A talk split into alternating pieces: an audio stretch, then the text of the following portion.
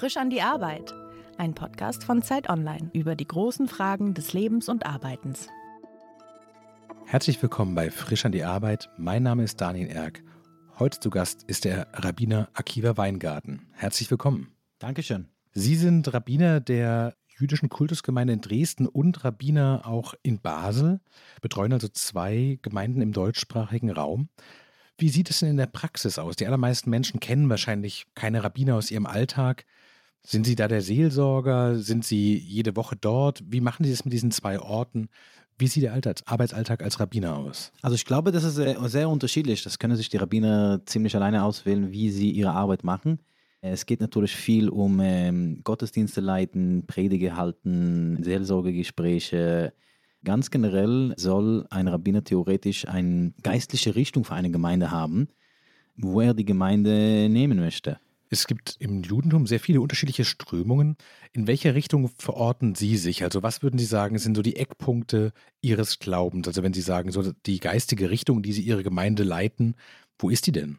Sie haben recht, es gibt natürlich viele Strömungen im Judentum oder drei Hauptströmungen im Judentum.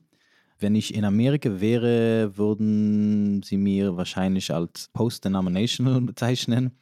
Ich gehöre nicht wirklich zu einer von den drei offiziellen Strömungen im Judentum. Mhm.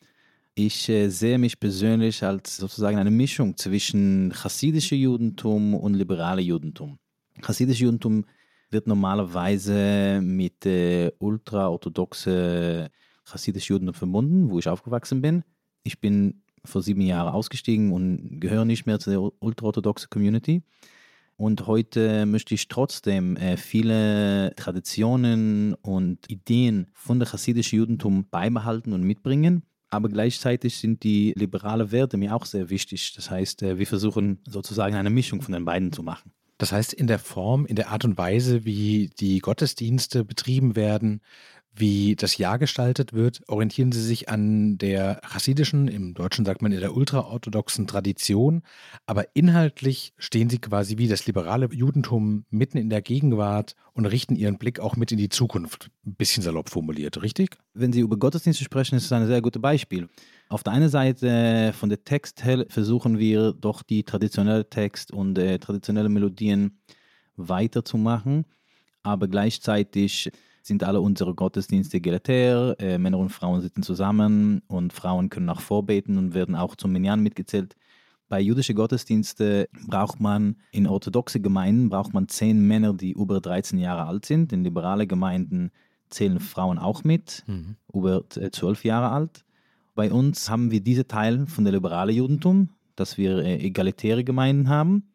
Aber äh, mir persönlich ist auch wichtig, die traditionellen Texte und traditionelle Melodien weiterzumachen. Sie haben es gerade in so einem Nebensatz gesagt, Sie sind 2014 aus dem chassidischen Judentum ausgestiegen in Ihrer Biografie, mit der Sie auch offen umgehen sozusagen, schreiben Sie auch, dass Sie aus Brooklyn stammen in New York, dass Sie in einer chassidischen Gemeinde aufgewachsen sind, in der Satmer-Gemeinde, die vielleicht manche Zuhörerinnen und Zuhörer kennen, weil auch Deborah Feldman mit ihren berühmten Büchern und auch der Netflix-Serie aus derselben Gemeinde stammt.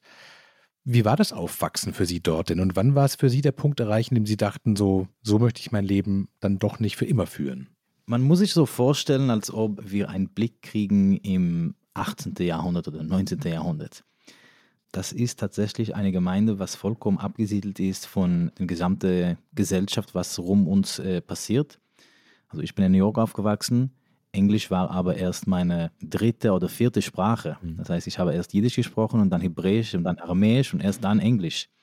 Wir hatten kein Fernsehen zu Hause, keine Zeitungen, keine Magazine, keine Radio kein Internet, kein Smartphones. Alles, was wir hatten, war nur von der Gemeinde gedruckt und, äh, oder von Rabbiner äh, geschrieben. Aussteigen von so einer Gemeinde ist natürlich sehr, sehr kompliziert, weil man versucht, in unserer Yeshiva haben wir von 7 Uhr morgens bis 10 Uhr abends sich nur mit religiösen Texten beschäftigt, ohne irgendwelche Abschluss normalerweise zu kriegen. Das heißt, mit 20 bekommt man normalerweise keine Zeugnisse, dass man überhaupt irgendwas studiert hat. Und dann, wenn man später versucht, an eine Uni zu studieren, mhm dann ist es sehr kompliziert. Wir haben kein Abitur, wir haben niemals Mathe oder irgendwas äh, Wissenschaftliches gelernt. Das heißt, die Herausforderungen sind äh, enorm, sich äh, später zu integrieren. Wie sind Sie damit umgegangen? Also Sie haben ja gerade erzählt, Sie sind ausgestiegen und nicht nur das, Sie haben ja auch Brooklyn und New York verlassen und sind nach Deutschland gekommen. Wie kamen Sie denn auf diese ja, mutige Idee, zu sagen, so was, ich lasse das alles hinter mir und dann gehe ich nach Berlin, wie Sie es gemacht haben? Also ich habe inzwischen zehn Jahre auch in Israel gelebt, wo ich äh, verheiratet war und immer noch drei Kinder. Ich habe noch drei Kinder in Israel, in Bnebrak, die eine ultraorthodoxe Leben leben. Das war natürlich eine sehr, sehr schwierige Entscheidung zu treffen. Das war für mich, genau wie bei fast allen Aussteiger, ein längerer Prozess von mehreren Jahren von Recherchieren und Nachschauen und, und äh, Lesen besondere Sachen, die bei uns nicht zur Verfügung waren. Ganz äh, normale Bücher und Texte über Geschichte, Archäologie, Wissenschaft. Erst äh, als ich mein Glauben in dieses System oder in diese Gott oder in diese alles mhm. verloren habe, dann war es mir klar, dass ich nicht dort weiterleben kann. Das äh, macht einfach keinen Sinn. Das heißt, Sie sind von Brooklyn als Teil der Gemeinde nach Israel gegangen, haben dort das ultraorthodoxe Leben weitergeführt und haben dort aber auch entschieden, sie möchten darin ganz grundsätzlich was verändern. Also es reicht nicht, nach Israel zu gehen. Warum nicht Tel Aviv, ehrlich gesagt? Nate Brack und Tel Aviv liegen nicht besonders weit auseinander entfernt. Es wäre eine Fahrt von 20 Minuten gewesen. Warum Berlin? Das ist etwas grundsätzlich, was ich denke, was Aussteiger brauchen. Wir waren so viele Jahre von unserer Geschichte, von unserer Religion traumatisiert. Als ich nach Berlin kam, habe ich zu Freunden gesagt, ich fühle mich nicht mehr jüdisch, ich möchte irgendwann mehr jüdisch sein, ich möchte überhaupt nicht mit Judentum mehr zu tun haben. Für mich war Berlin erstmal eine ganz praktische Entscheidung. Ich war damals 29 Jahre alt, ich hatte kein Geld und es war mir klar, dass ich eine richtige akademische Ausbildung haben möchte. In Israel oder in Amerika ist das viel mehr teurer und ich habe mir gesucht, wo kann man auf der Welt umsonst studieren. Mhm. Es gibt eine Liste von sieben Ländern, wo man auf der Welt studieren kann. Dann habe ich recherchiert, also was kostet dort zu leben und welche Sprache werde ich lernen müssen, dort zu studieren. Da habe ich gesagt, Deutschland scheint günstig zu sein und weil meine erste Sprache Jiddisch ist, habe ich gedacht, es wird mir einfacher sein, Deutsch zu lernen. Das war nicht so am Ende, aber das habe ich gedacht.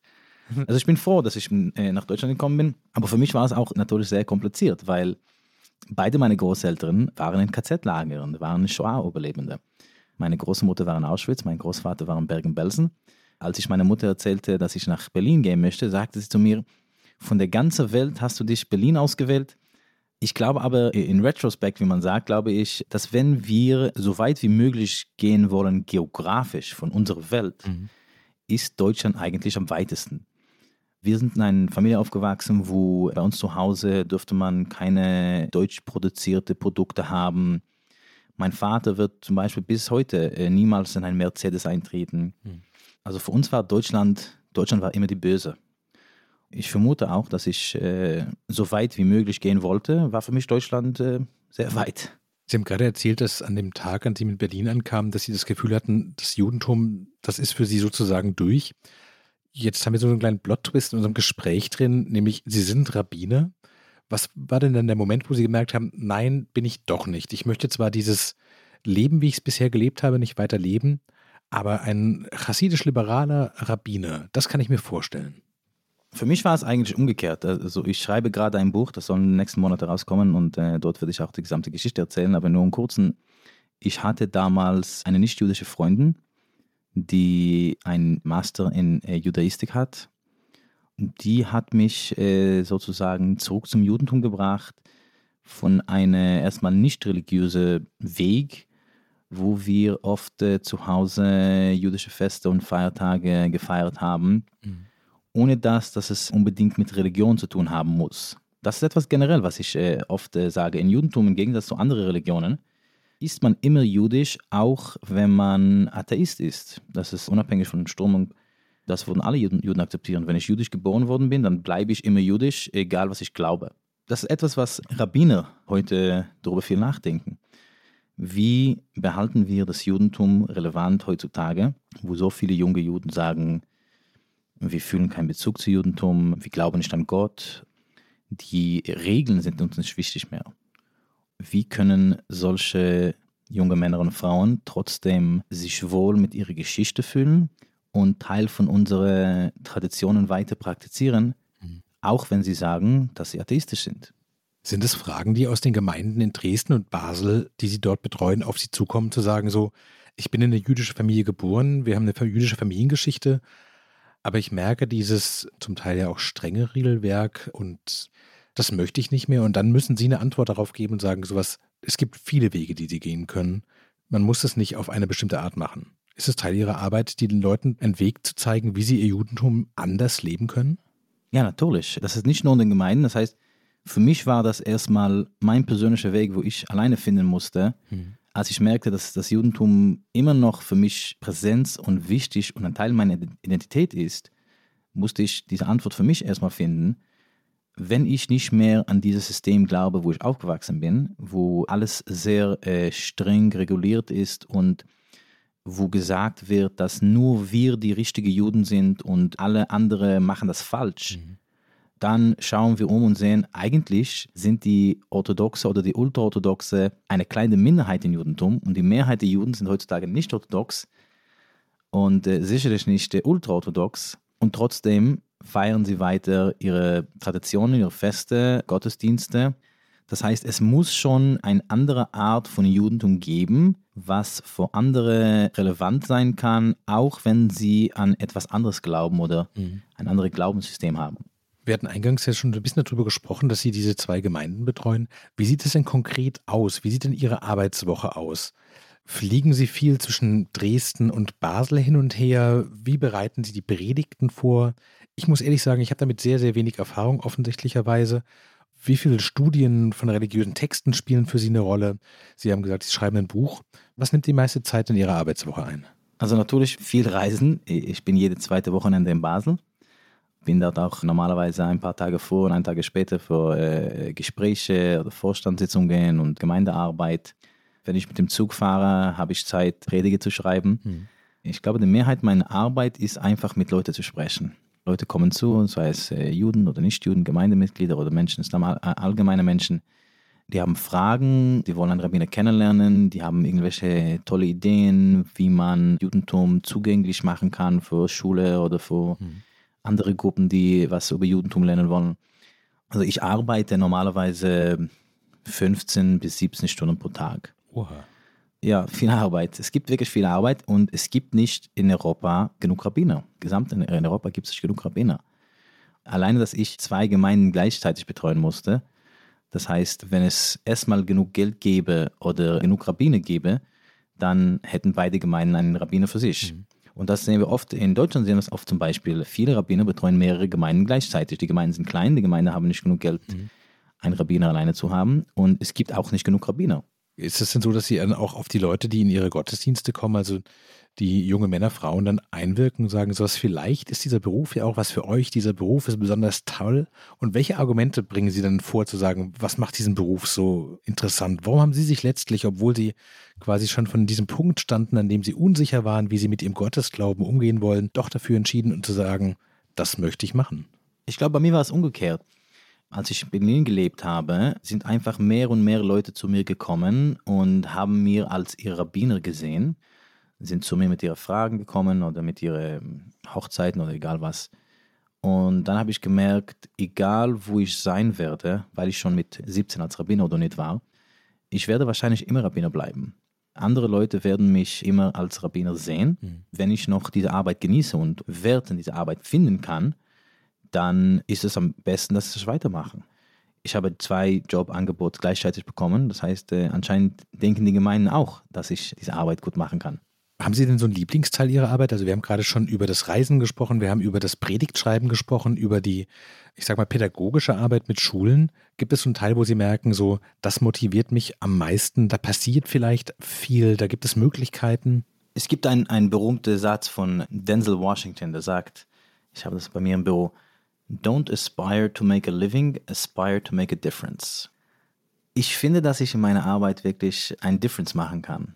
Ich treffe mich mit so vielen unterschiedlichen Menschen, mit so vielen so interessanten Geschichten und Hintergründe. Und sei es mit jüdischen Mitgliedern oder Bürger oder äh, Kirchen, Moscheen. Es gibt so viel Arbeit zu tun und so viel Arbeit, was wirklich so interessant ist, wenn ich mich äh, mit Politikern treffe oder mit äh, Leuten die Vereine haben und gute Ideen fortbringen wollen. Alle diese Möglichkeiten hat man, wenn man als Rabbiner arbeitet. Sie sagten gerade, dass Sie auch sehr viel mit der nichtjüdischen Welt natürlich zu tun haben, mit Schulen, mit Vereinen, mit, mit der Politik. Gibt es sowas wie eine Top 3 der Klischees über das Judentum, wo Sie sagen, sowas, das würde ich gerne ein für alle Mal klären, dass wir darüber aufhören können zu sprechen? Weil natürlich das deutsch-jüdische Verhältnis ist ein spezielles. Sie haben vorhin von Ihren Großeltern und deren Zeit in den KZs erzählt. Die Shoah ist noch keine 100 Jahre her. Das belastet das deutsch-jüdische Verhältnis auf eine Art und ich glaube, es führt auch auf der nicht-jüdischen Seite zu einer Verkrampfung vielleicht manchmal und dazu, dass man stehen bleibt und nicht sich öffnet.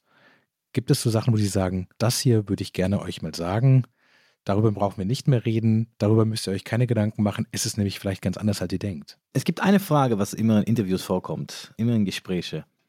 Antisemitismus. Wir wissen alle, dass es existiert. Ja. Wir wissen alle, ähm, dass es Antisemiten gibt.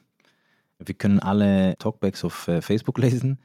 Das ist ein Thema, was die Bevölkerung sich beschäftigen muss auf eine Art und Weise wie in einer Familie oder für Politiker oder für Bildung.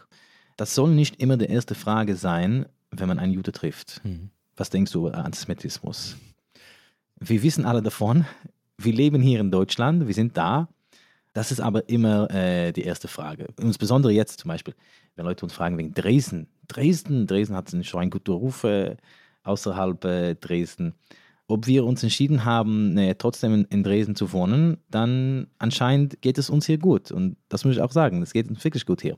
Wir haben enorme Unterstützung von so vielen wunderbaren Menschen, die zu uns kommen. Juden werden immer mit Antisemitismus verbunden. Mhm. Ich würde mich freuen, wenn wir mehr Wert darauf legen würden, über was machen Juden eigentlich, wie Sie das gefragt haben. Wie sieht ihr äh, tagtägliche Leben aus? Was für Feste haben wir? Jetzt haben wir zum Beispiel äh, Chanukka. Welche Feste feiern wir? Äh, was lernen wir?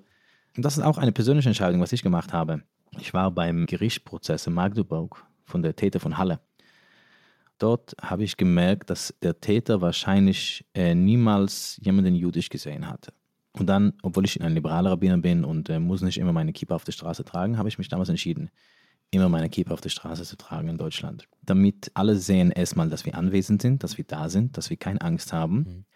und dass wir am Ende ganz normale Menschen sind. Wir gehen einkaufen, Supermarkt, wir gehen tanken und äh, wir treffen uns in Bars und Restaurants und studieren und äh, arbeiten.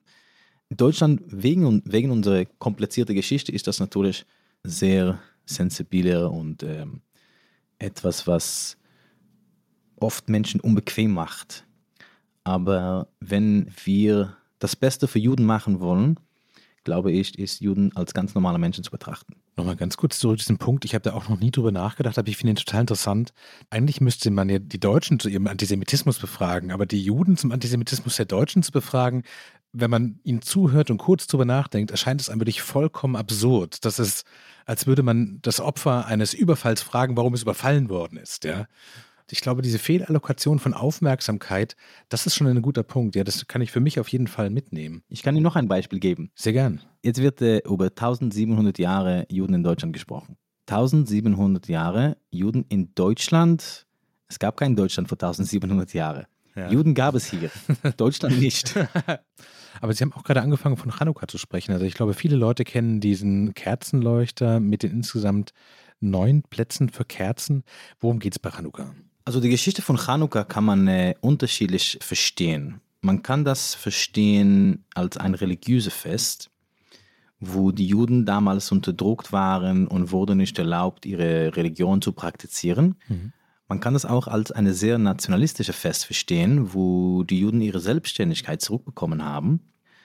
Und es gibt auch natürlich eine sehr starke mystische Seite von Chanukka, von Dunkelheit und Licht und äh, der berühmte Satz von äh, der Gründer des Hasidismus, äh, Rabbi äh, Israel Baal Shem Tov, wenig Licht hat Kraft, viel Dunkelheit zu vertreiben.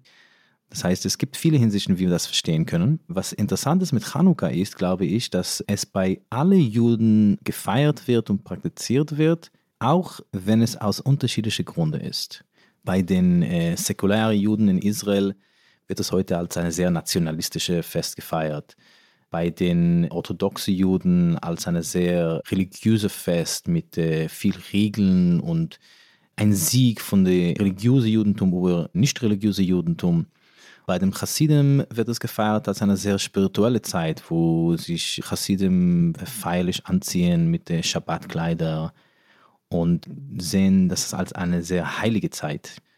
Das ist etwas, glaube ich, was ähm, Juden auch so besonders macht, dass wir trotz unserer unterschiedlichen Meinungen oder wie wir die Texte oder die Geschichten interpretieren, feiern wir die gleichen Feiertage, wir haben die gleichen Texte, wir beschäftigen sich mit den gleichen Traditionen. Ja, die Rabbiner haben gesagt, die Torah hat 70 Gesichter. Das heißt, man kann die Torah auf 70 Arten verstehen. Das ist etwas sehr Besonderes. Es ist aber auch eine besondere Herausforderung, stelle ich mir vor. Wenn es diese verschiedenen Arten gibt, ist ja erstmal so der innere Pluralismus angelegt, also zu wissen, es gibt eigentlich nicht richtig und falsch, es gibt nur unterschiedlich. Aber man muss sich ja trotzdem auch, so wie Sie das gemacht haben, dann für irgendwas entscheiden. Gerade dann, wenn man aus seiner Gemeinde, in der man reingeboren worden ist, aussteigt. Und in Europa ist es ja auch so, dass die jüdischen Biografien, die sich in den Gemeinden versammeln, sehr vielfältig sind. Also es gibt osteuropäische Juden, die aus dem Bereich der ehemaligen Sowjetunion nach Deutschland gekommen sind. Es gibt ostdeutsche Juden, die quasi zu DDR-Zeiten aus vielleicht sozialistischen Überzeugungen in der DDR gelandet sind. Es gibt Juden, die aus dem westdeutschen Kontext kommen. Es gibt Menschen wie Sie. Und dann müssen Sie irgendeine Art finden, wie Sie diese kleine Gemeinde zusammenhalten um diese Feiertage herum.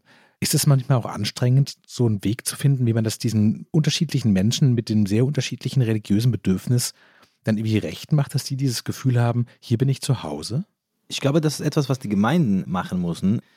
Wir hatten zum Beispiel äh, gestern Abend bei uns äh, Chanukka gefeiert. Äh, es waren bei uns mehrere Leute, die ziemlich religiöser sind, einige Leute, die überhaupt nicht mit Religion zu tun haben wollen und haben alle trotzdem gemeinsam gefeiert, gemeinsam gegessen, gemeinsam gesungen, gemeinsam getanzt. Also wir haben alles in Judentum. Wir haben zum Beispiel neulich in unserer Yeshiva in Dresden haben wir eine Reihe von Veranstaltungen gehabt über jüdische Kultur jüdische Essen, jüdische Kleider, jüdische Musik, jüdische Tänze. Das war offen für alle, also Leute, die etwas über Judentum erfahren wollen. Wir merken auch, dass es so viele Interesse für solche Themen gibt, auch von Nichtjuden, die wirklich etwas über Judentum erfahren wollen. Mhm. Das, glaube ich, äh, liegt auch etwas an uns. Viele jüdische Gemeinden in Deutschland sind ziemlich geschlossen. Das ist etwas, was ich immer vor Vorträgen sage. Ich frage immer äh, das Publikum, wie viel von Ihnen weiß, dass man kann zu einem jüdischen Gottesdienst genauso vorbeikommen, genau wie bei den Kirchen oder bei den Moscheen. Und das wissen nicht alle. Man kann einfach vorbeikommen und schauen, wie es aussieht. Man kann mitbeten, man kann mitsingen, man kann mittanzen, mitessen. Ich glaube generell, wenn wir Antisemitismus reduzieren möchten, müssen wir persönliche Kontakte herstellen. Hm. Es ist kompliziert, jemanden zu hassen, den man persönlich kennt. Fremdsein ist schlecht für uns alle. Wir müssen einfach uns gegenseitig kennenlernen. Die deutsche Bevölkerung muss lernen, dass Juden ganz normale Menschen sind und äh, Juden müssen ihre Synagogen und Gotteshäuser für alle öffnen, damit äh, die deutsche Gesellschaft sich eingeladen fühlt und Teil von unserer Geschichte fühlt. Nicht nur so eine Museumsart von Juden, die noch da sind und mhm. noch irgendwelche komische Gebete haben. So wie das Sie das beschreiben, ist es eine ziemliche Herkulesaufgabe. Also wir haben da so die Shoah, wir haben das deutsch-jüdische Verhältnis, wir haben die jüdischen Gemeinden und Sie haben sich jetzt zur Aufgabe gemacht, sozusagen die ganze Welt einzuladen und Juden kennenzulernen. Sie haben vorhin schon gesagt, dass Sie zum Teil 17, 18 Stunden am Tag arbeiten. Gibt es einen Moment, wo Sie sagen, so jetzt ist Feierabend, für heute habe ich genug gemacht? Eigentlich nicht. Bevor ich schlafen gehe, schreibe ich immer meine Aufgaben vom nächsten Tag auf und gleich, wenn ich aufstehe, gehe ich durch die Liste und gesehen, was ich gemacht habe und was noch nicht. Ich bin aber noch jung, ich habe noch viel Zeit. Ich bin mit meiner Arbeit sehr zufrieden. Ich glaube auch, dass äh, wenn ich äh, zum Beispiel morgen sterbe, dann bin ich auch zufrieden mit meiner Arbeit. Ich bin aber tatsächlich in einer Gesellschaft aufgewachsen, wo Zeitverschwendung als etwas sehr Negatives gesehen war. Einfach rumliegen und nichts tun ist nicht Teil von unser Leben. Ich rede natürlich über die ultraorthodoxe Judentum. Mhm. Obwohl ich persönlich viel Kritik über die ultraorthodoxe Gemeinde habe, gibt es aber viele positive Sachen, was ich von dort mitnehmen kann. Es muss nicht immer wirklich Arbeit sein, es kann auch soziale Begegnungen sein und Treffen, wo wir uns unterhalten und Spaß haben.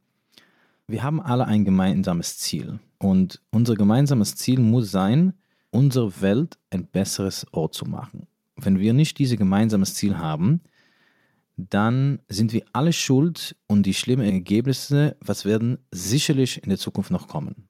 Die Hauptsache, was wir von der Geschichte wissen, ist, dass wir nicht von der Geschichte lernen. Mhm. Und wenn wir was von der Geschichte lernen wollen, müssen wir wirklich aktiv daran denken, dass wir unsere Welt ein besseres Platz machen. Wenn nicht, wird sicherlich etwas äh, Schlimmes passieren. Aber so wie Sie das beschreiben, wird das ja quasi ein immer noch größerer Druck zu sagen. Wenn man rumliegt, dann macht man die Welt nicht besser, man macht, guckt dabei zu, wie sie vielleicht schlechter wird. Wenn man nichts tut, tut man nichts, um den Menschen zu retten, in, weiß ich nicht, allem vom quasi Klimaschutz bis zu Hass. Wie schalten Sie denn selbst ab? Wie schätzen Sie Ihre Ressourcen denn gut ein? Also, woher wissen Sie, so, jetzt ist Pause, jetzt brauche ich auch diese Pause, damit ich morgen früh wieder nach Basel fahren kann und dort meinen Dienst verrichten und für die Gemeindemitglieder dort so da sein, wie ich gerne für die da sein möchte? Pausen sind auch natürlich sehr wichtig. Unser menschlicher Körper braucht Pausen. Also, wie ich das sehe, wir müssen immer in Kontakt mit unserem Gehirn und Gedanken und unserem Körper bleiben, damit wir gesund bleiben, weil wenn wir ausgeschöpft sind, dann haben wir auch nicht die Möglichkeit, etwas Gutes noch zu tun. Dann sind wir unarbeitsfähig. Ja, es gibt diesen berühmten Satz, wenn wir im Flugzeug sind, in der Fall, dass es keine äh, Luft gibt und dann fallen diese Tuten von oben, dass man erst auf sich die Maske anziehen soll, bevor man jemandem anders hilft. Das ist erstmal einfach sehr logisch. Wenn ich keine Luft habe und ich nicht atmen kann, dann kann ich auch nicht anderen Leuten helfen. Das heißt, ich muss schon auf mein Gesund achten. Gesund ist etwas, was auch sehr hoch in Judentum geschätzt wird. Das haben wir ein Vers in der Bibel auch. Wenn ich aufstechem, das heißt, ihr sollt auf eure Seele sehr gut achten, dass sie gesund bleibt. Das ist eine persönliche Entscheidung, was wir jeder für sich machen muss. Wie weit kann ich gehen und trotzdem gesund bleiben? Würden Sie sagen, Sie sind sich selbst ein guter Chef? Das ist eine gute Frage.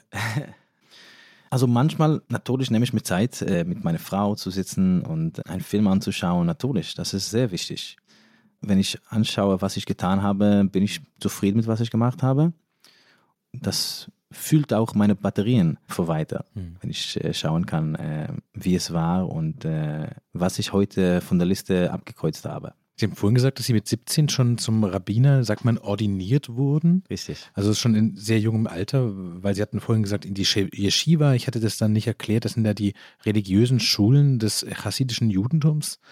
Hatten Sie irgendwann mal einen anderen Berufswunsch und dachten so, ich möchte was ganz anderes machen und nicht die religiöse Arbeit? Also Yeshiva ist erstmal sehr interessant. Äh, dieser Begriff ist natürlich ziemlich alt. Die meisten die Yeshivot sind heutzutage nur Tora-Schulen für ultraorthodoxe Männer. Mhm. In den letzten Jahren gibt es eine neue Art der Yeshiva, wie die säkulare Yeshivot in Israel und wie unsere Yeshiva, Best Yeshiva in Dresden, wo auch Männer und Frauen da sind und wo es nicht nur um Tora-Studium geht. Das war sehr anders von den Yeshivot, wo ich war, weil bei uns ging es überhaupt nicht um einen Beruf. Das heißt, auch wenn ich mit 17 als Rabbiner ordiniert war, war das nicht als Beruf. Ich habe nie gedacht, als Rabbiner zu arbeiten damals. Bei uns hat man überhaupt nicht über Beruf gesprochen, weil ein Beruf war nur etwas, was man, wenn man keine andere Möglichkeit hat, machen muss. Hm. Man hat darüber überhaupt nicht gedacht.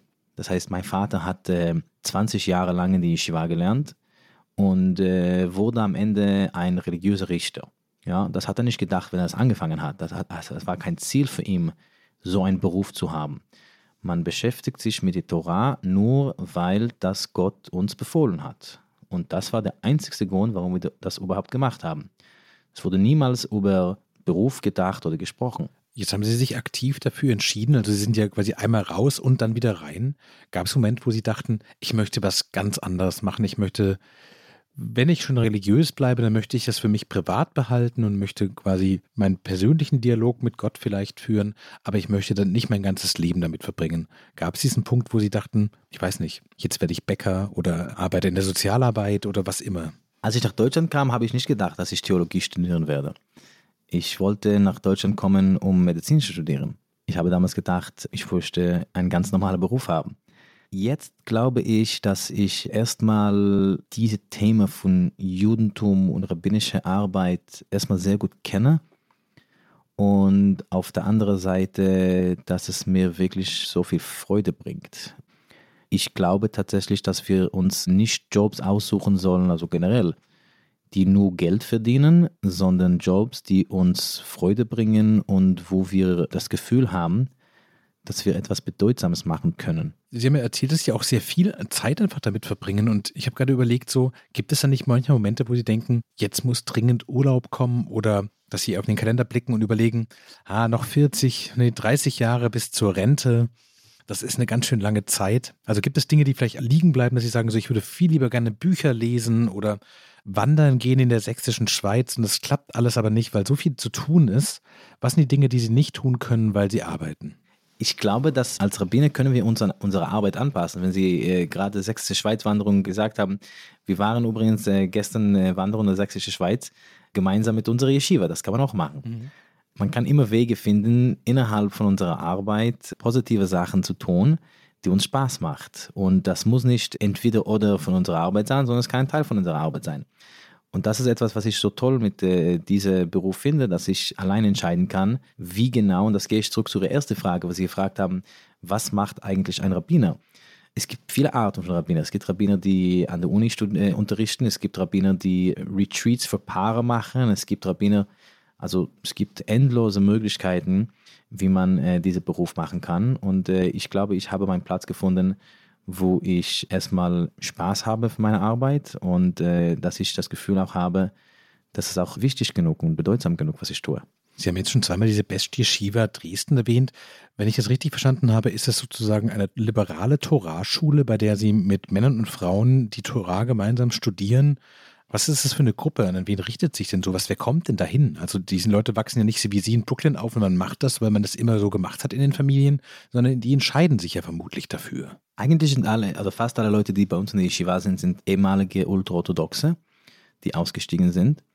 Wir helfen alle Leute mit äh, eine bessere zukünftige persönliche und berufliche Leben.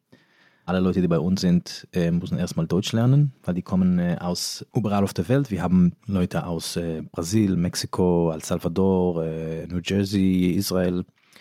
Die sind alle junge Männer und Frauen zwischen 20 und 30 Jahre alt, die nach Deutschland gekommen sind. Die müssen erst alle Deutsch lernen, damit sie hier arbeiten können, studieren können, sich integrieren können. Und dann begleiten wir die jungen Männer und Frauen auf ihrem Weg nach einem Beruf oder ein Studium. Das heißt, das ist quasi ein globales Aussteigerprogramm aus dem ultraorthodoxen Judentum und die Leute kommen dann nach Dresden, weil sie sozusagen persönlich eine Art Umfeld geschaffen haben, das einen konstruktiven Übergang möglich macht, sozusagen, richtig? Ja, richtig, ja.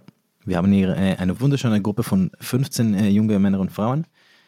Wir haben jetzt eine Warteliste von 95 neue, die nach Dresden kommen wollen. Und wenn wir genug Platz oder genug Geld hätten, dann äh, hätten wir auch morgen 1000 Leute hier. Wie ist es denn, wenn diesen 15 jungen Jüdinnen und Juden durch die sächsische Schweiz wandern gehen? Fallen Sie da als Gruppe auf? Also werden Sie da angesprochen? Also das ist ja wirklich so als Szene, stelle ich mir das total interessant vor. Also der Rabbiner und 15 Menschen von New Jersey bis Mexiko, die alle vor kurzem noch in ähm, ultraorthodoxen, in chassidischen Gemeinden waren, wandern jetzt gemeinsam durch die sächsische Schweiz. Dann sprechen Sie jemanden an. Wie sieht so ein Gespräch dann aus? Also eigentlich äh, sehr positiv. Immer wenn wir in solche schöne Orte gehen, kommt von uns äh, spontan raus so ein äh, chassidischer Gesang oder irgendwelche Melodie, was wir gemeinsam singen. Natürlich schauen uns Leute an. Die Reaktionen sind generell sehr positiv. Leute kommen vorbei und stellen sich vor und sagen Shalom und ähm, eigentlich ist unsere Erfahrung hier sehr positiv. Sie sagen, Sie haben 95 Leute auf der Warteliste, wahrscheinlich auch Menschen mit einem relativ hohen Druck, die gerne aus ihrem Leben raus wollen, wie sie es bisher geführt haben, aber das nicht auf eigene Faust machen können wollen. Wie kann man denen helfen? Also was die Leute brauchen mit Unterstützung ist alles in ihrem tagtäglichen Leben. Die kommen hier ohne irgendwelche finanzielle Hilfe. Für viele der Leute, die hier sind, sind wir ihre Familie, weil sie haben gar keinen Kontakt mit ihrer Familie, sind wirklich alleine auf der Welt.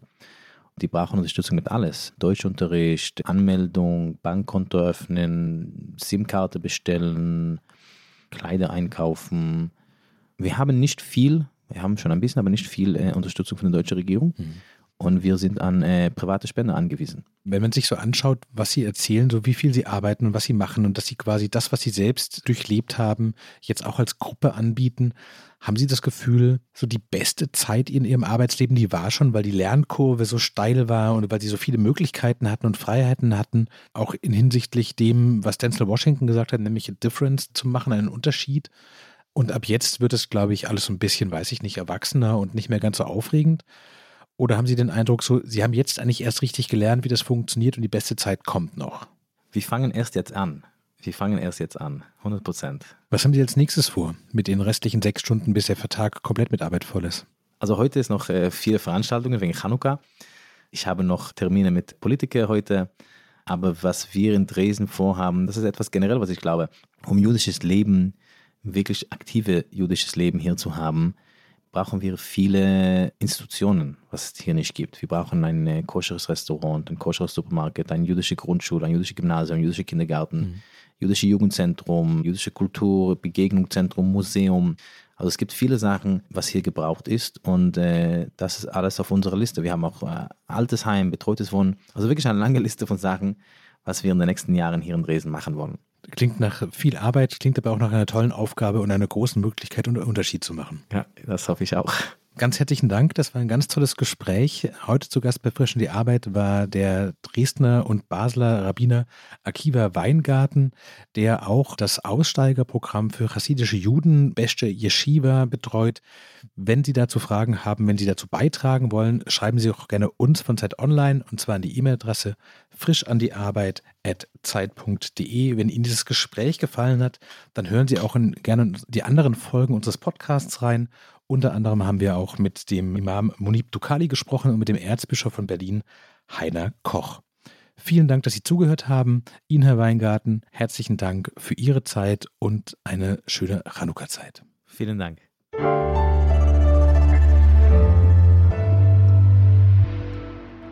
Frisch an die Arbeit, ein Podcast von Zeit Online. Konzipiert und moderiert von Leonie Seifert und Daniel Erck. Produziert von Maria Lorenz, poolartists.de.